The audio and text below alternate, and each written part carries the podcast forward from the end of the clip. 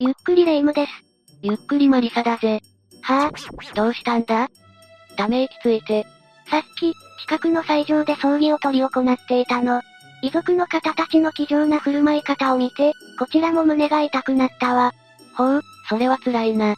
だが、その個人はみんなから愛されていた人だったのは伝わったぜ。そうね、私も最後は、みんなに悲しんでもらいたいな。今から慈善活動でも始めようかしら。動機が不純だぜ。ただ、あの世にいる個人はきっと葬儀にいて、みんなのことを見ているんじゃないかな。やだー、マリサったら、そんなはずないじゃない。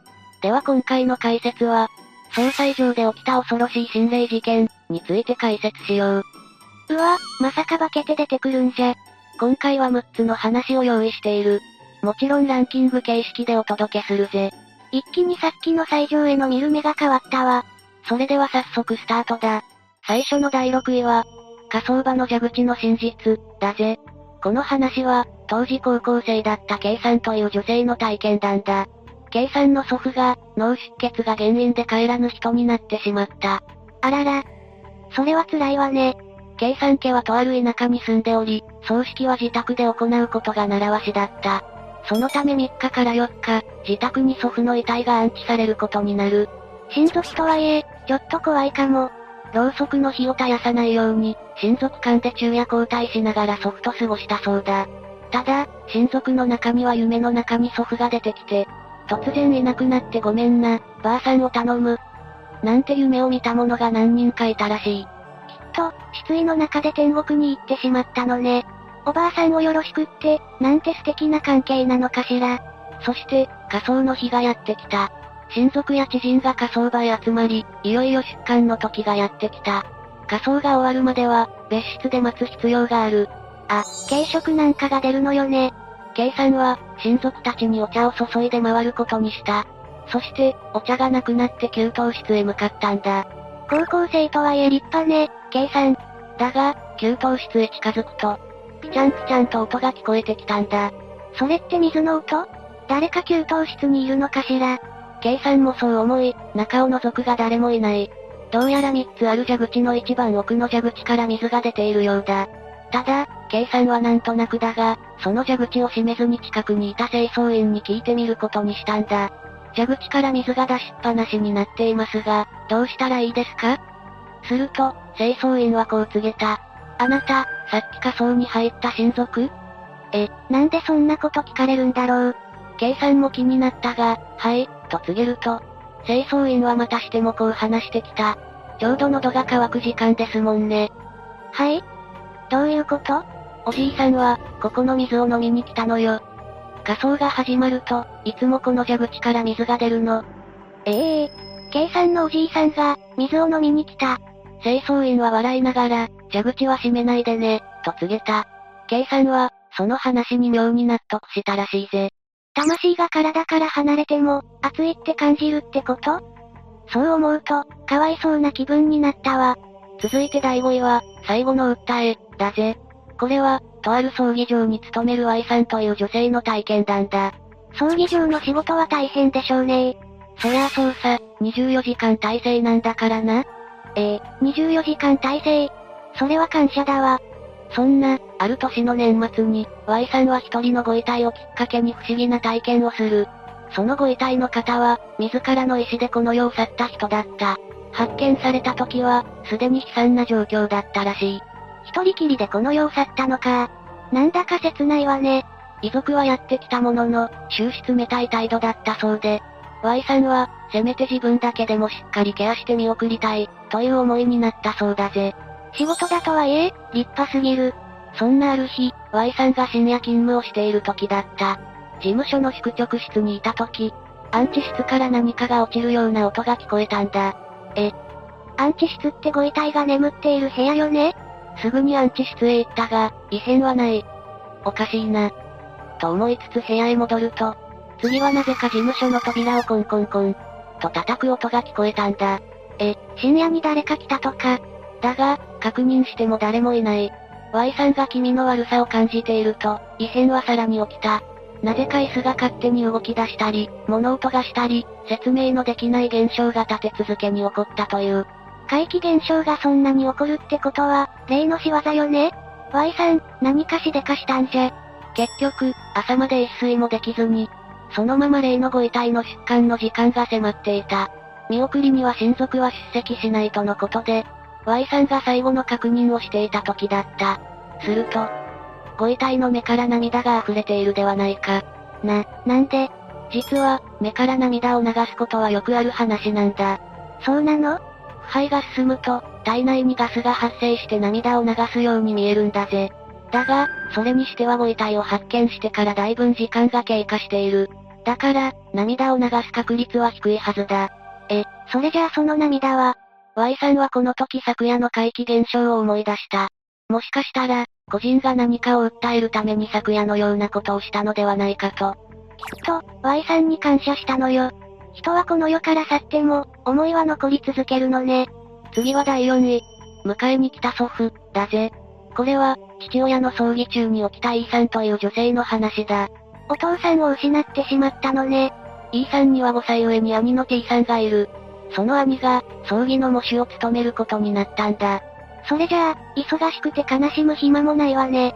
ああ。そんな T さんを見ながら、E さんは感謝の思いでいっぱいになっていた。そして通夜を迎えると、父親が生前親しくしていた大勢の方が訪れた。その光景を見て、初めて父親が愛されていたことを E さんは知ったらしい。素敵なお父さんだったのね。その後、通夜振る舞い中に不思議なことが起こった。親族数人がこんなことを言い出したんだ。あれ、T 君、ここにいたんだ、いつ戻ったの ?T 君、喪主なのにもう着替えたかと思ったよ。え、どういうこと ?T さんの姿を誰かと勘違いしている。親族たちが、T さんに向けてこんなことを言っている当時がこんなことを言い出した。きっと、親父が迎えに来たんだな。親父って、まさか E さんのおじいさんってこと？この言葉を聞いた親族が一斉に盛り上がる。ああ、そうだ、〇〇さんだよ。軍服着て帽子もかぶってたし。え？えまさか、息子を迎えに来た？親族が話している内容を聞きながら、E さんは仏壇に置いてある、軍服姿の祖父の写真を思い出していた。祖父は27歳という若さで、命を落としていた。そしてその祖父の顔と T さんの顔は、確かに売り二つだったんだ。うわぁ、すごいわねそんなに若い頃に命を落としたおじいさんが、お父さんを迎えに来る。しかも、その面影が T さんに受け継いでいる。なんだか、あの世に行っても繋がっているんだわねでは、ここからがベスト3だぜ。第3位は、夢に現れたおじ、だ。これは、A さんという女性が体験した話になる。A さんには生まれつき霊感があった。そして、ある夢を見ることになるんだ。夢それは、A さんのおじが夢に出てくるというものだ。A さんは、夢の中でおじに話しかけていた。おじさんが、A さんに何か言ってきた、とか？いや、それがおじさんは何も発しないまま、ただただ A さんを見つめてくるばかりだったそうだぜ。え、それはなんか気になるわね A さんも夢の中とはいえ、そんなおじの態度を不思議に思っていた。そして、何気なくおじの手元を見たんだ。すると、なぜかおじは小さな人形を持っている。A さんにプレゼントしようとしたとかじゃなくて？いや、手に持っているだけで特に A さんに渡そうという素振りはなかったらしい。A さんは、人形についておじに尋ねようとしたが、おじは A さんが話しかける前に、そのまま離れて歩き出してしまったんだ。そして、A さんは夢から覚めてしまう。うーん、何か意味がありそうな感じだけど、おじさんがどうして A さんの夢に出てきたのかな？A さんも多少気にはしていたが、それでもいつも通りの生活を送っていたんだ。そして何日か経過したある日のこと。プルルルルル。いきなり一本の電話が鳴った。まさか。そう、A さんのおじの訃報が届いたんだ。うわぁ。そんな気がしたけど、A さんの夢に現れたのは、このことを予知したってこと ?A さんは、おじの訃報に驚きつつも、すぐに身支度を整え、葬式へ参加した。そして、おじの棺桶に花を手向けようとしたその時だった。A さんの横にいたおじの友人である女性が、涙を流しながら、あるものを手向けようとしたんだ。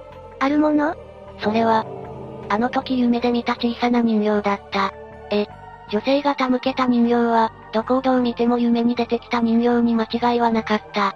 気になった A さんは、親戚に人形について尋ねてみると、おじの住む地方では、個人があの世へ行く時に寂しくならないよう、棺桶に人形を手向けるのが、昔からの習わしだという。A さんは、おじさんの最後を予知していた。ここまでドンピシャに予知してしまったことで、A さんはしばらく夢を見ることが怖くなったそうだぜ。た、確かに。また、誰かの最後を夢で見てしまいそうで嫌よね。でも、おじさんが夢に出てきたのはきっと A さんに最後のお別れをしに来たんじゃないかしら。そうかもしれないな。続いて第2位は、何かに引っ張られる、だぜ。何に引っ張られるのかしら。奇妙なタイトルだわね。これは、S さんという男性が体験した話になる。ある日、S さんの奥さん方の実家で不幸があったため、S さん夫婦は、山形県のある斎場へ向かったんだ。だが、その斎場は地元でも有名な心霊スポットだったんだぜ。え、斎場が心霊スポットって、もしかして、よく出るとか。なんでも、斎場の近くには処刑場があったらしい。うわぁ、それは絶対に出るやつじゃない。それに、僧侶が修行する滝不動まであったらしく、かなり曰く付きだとされた斎場だったんだ。じゃあ、S さんも何かを見たのね。斎場には、大勢の親戚が集まっていたそうなんだが、その中でひときわ目立つ人がいたんだ。それが、M さんという女性だぜ。M さんは、どうして目立っているの ?M さんがかけているメガネのつるの部分が、金細工で施されていて、それがおとなしそうな雰囲気の M さんにはミスマッチに見えたからなんだ。お葬式に派手なメガネで現れるのも違和感だけどね。なんでも M さんは、目の治療をしているそうだ。その関係で、治療が終わるまでメガネが作れなくて、一時しのぎのために探したメガネが、その金細工加工のメガネだったらしい。まあそれなら仕方ないか。ただ、S さんの中では、あまりにも不釣り合いに感じたから逆に印象に残ったんだな。ちょっと失礼しちゃうわね、S さん。その後、葬式も難なく終わりを迎え、個人を仮装する段階までやってきた。すると、S さんは奇妙な光景を見てしまったんだ。え、なになに親戚と話している M さんが、なぜかぼやけているように見えたんだ。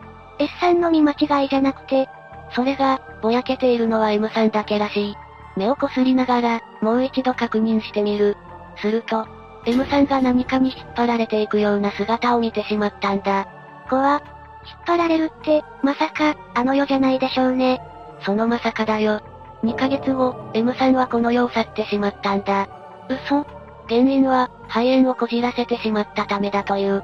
この時 S さんはこう感じた。あの時見た光景は、もしかしたら霊に引っ張られていたんじゃないかとな。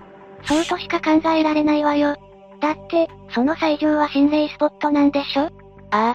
どうやら、その最上で写真を撮影した人によると、複数の顔らしきものが浮かび上がる。そんな話を聞いていた S さんは、M さんの一件で、幽霊の仕業だと強く思ったそうだぜ。M さんは、もしかしたら波長があったのかもね。だから連れて行かれた。そして、その現場をたまたま S さんが見てしまった。S さんも気をつけてもらいたいものだわね。最後の第1位は、火葬場で起きた事件、だぜ。やだ。火葬場で起きた事件って何？これは、実際に起きた事件の話になる。2005年11月7日、午後2時頃、福井県の大野市の使われていない火葬場から二人の遺体が発見されたんだ。使われてない火葬場で？それは不可解だわね。通報をした人によると、大音量のクラシック音楽を流している無人の車が停車していたため、不審に思ったそうなんだ。じゃあ、その車の持ち主が亡くなった人ってこと？警察の捜査が進められる中、遺体は市内に住む80代の夫婦だと判明。そして妻は数年前から認知症を患っていたことも分かったんだ。もしかして、老老介護区に侵入した。でも、火葬場でなんて考えられないんだけど。夫婦は近所でも仲のいい夫婦として知られていた。どこへ行くにも一緒だ。だが、妻が糖尿病を発症すると歩行が困難になり、そのせいで認知症が進行。それからは夫が家事をこなしながら、妻の面倒を見ていたそうなんだ。お子さんはいないの？二人の間に子供はいない。だから、近所の人も夫婦を心配していたわけだ。近所の人の助けを借りながらじゃないと無理よ。しかし、夫婦は他人の世話になりたくないという思いが人一倍強かったそうで、そういったサービスを受けようとしなかったんだ。そっか。確かにお世話になることって、気が引けたり嫌な人は嫌って言うもんね。でも、一人では限界が来ちゃう。後から分かったんだが、夫婦には十分な預貯金があったと言われている。それでも堅くなに他人の世話は拒否し続けていた。だが、次第に夫も体調を崩しがちになっていく。子供がいない夫婦にとって、見とってくれる人がいない状況だ。もしかしたら、自分で判断できるうちに、自分たちの手で人生を終わらせたい。そんな思いがあったのかもしれないな。そんな、車内には、一枚のメモが見つかっている。それは、遺体が発見される前日の11月6日の行動を記したメモだった。午後4時半、車に妻を待たせている。午後8時、妻と共に家を出る。午後0時45分をもって点火する。さようなら。最後の瞬間まで記録していたの。二人がどんな思いでいたのかと思うと、辛すぎるわよ。二人は、火葬場を訪れるまで思い出の場所を回っていたようだ。そして、すべてを終えると焼却炉に入り、内側から扉を閉めたんだ。うう事件発覚の11月8日、一通の手紙が市役所に届いた。宛先は、夫だった。手紙は、夫の作成した遺言状が入っていたそうだ。前もって投函していたのね。核財産を死に寄付する、と書かれた手紙の作成日は、なんと1年前。え、じゃあ1年前から計画していた。ただ、死は受け取りを拒否して、夫婦の親族に渡ったとされているがな。就活って言葉があるけど、まだ事件があった時にはそこまで耳にしなかったわよね。ここまで自分で処理をするなんて、意志の強い人だったのがよくわかったわ。悲しい思いも強いけど、考えさせられる事件だよな。さて、解説はここまでだぜ。人はこの世を去ったら無になるっていう人がいるけど、私はそんなことは絶対にないと思うわ。ああ、たとえ、この世を離れてもその人の思いはまだ生き残っていると思うぜ。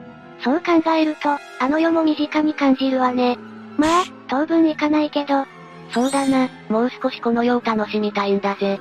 後悔しないように、みんなも行きましょうね。というわけで今回の解説はどうだったかな？感想をコメントしてくれると励みになるぜ。最後までご視聴ありがとうございました。